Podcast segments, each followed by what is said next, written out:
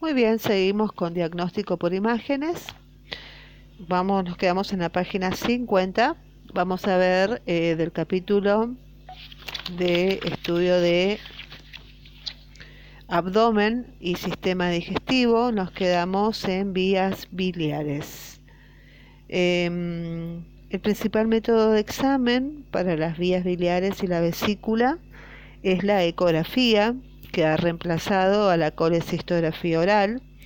Luego se recurre a la tomografía computada y menos frecuentemente a la colangiografía transparieto-hepática anterógrada y retrógrada por endoscopía duodenal, que son técnicas invasivas cuya indicación debe ser precisa. La colangiografía por el tubo en T en los posoperatorios de la vía biliar es un método útil para estudiar la permeabilidad del colédoco y las litiasis residuales. Con respecto a la litiasis biliar, estas asientan comúnmente en la vesícula y en ocasiones en la vía biliar extrahepática. En estos casos suele obstruir el mayor o el menor grado el colédoco causando dilatación de la vía biliar. El diagnóstico es por ecografía. La tomografía presta menor utilidad. La figura 416 vemos una ecografía de la litiasis vesicular. Eh, vemos la vesícula, el cálculo y la sombra acústica posterior.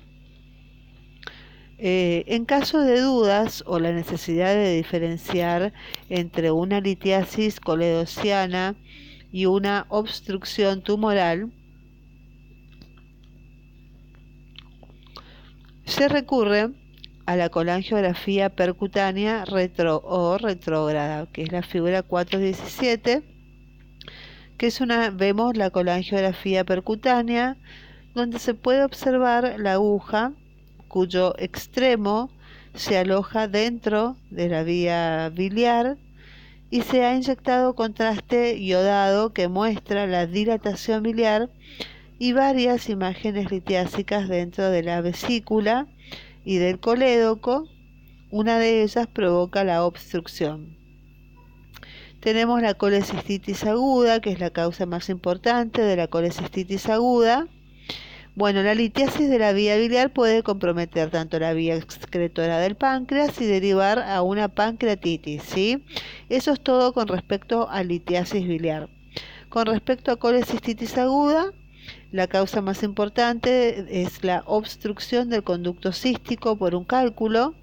La vesícula presenta edema de la pared y distensión con bilis. Posteriormente se infecta.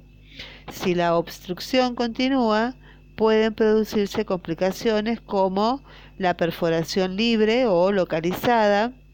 El diagnóstico puede hacerse con ecografía y tomografía computada donde se observa una vesícula grande, de paredes gruesas, habitualmente conteniendo litiasis y bilis densa.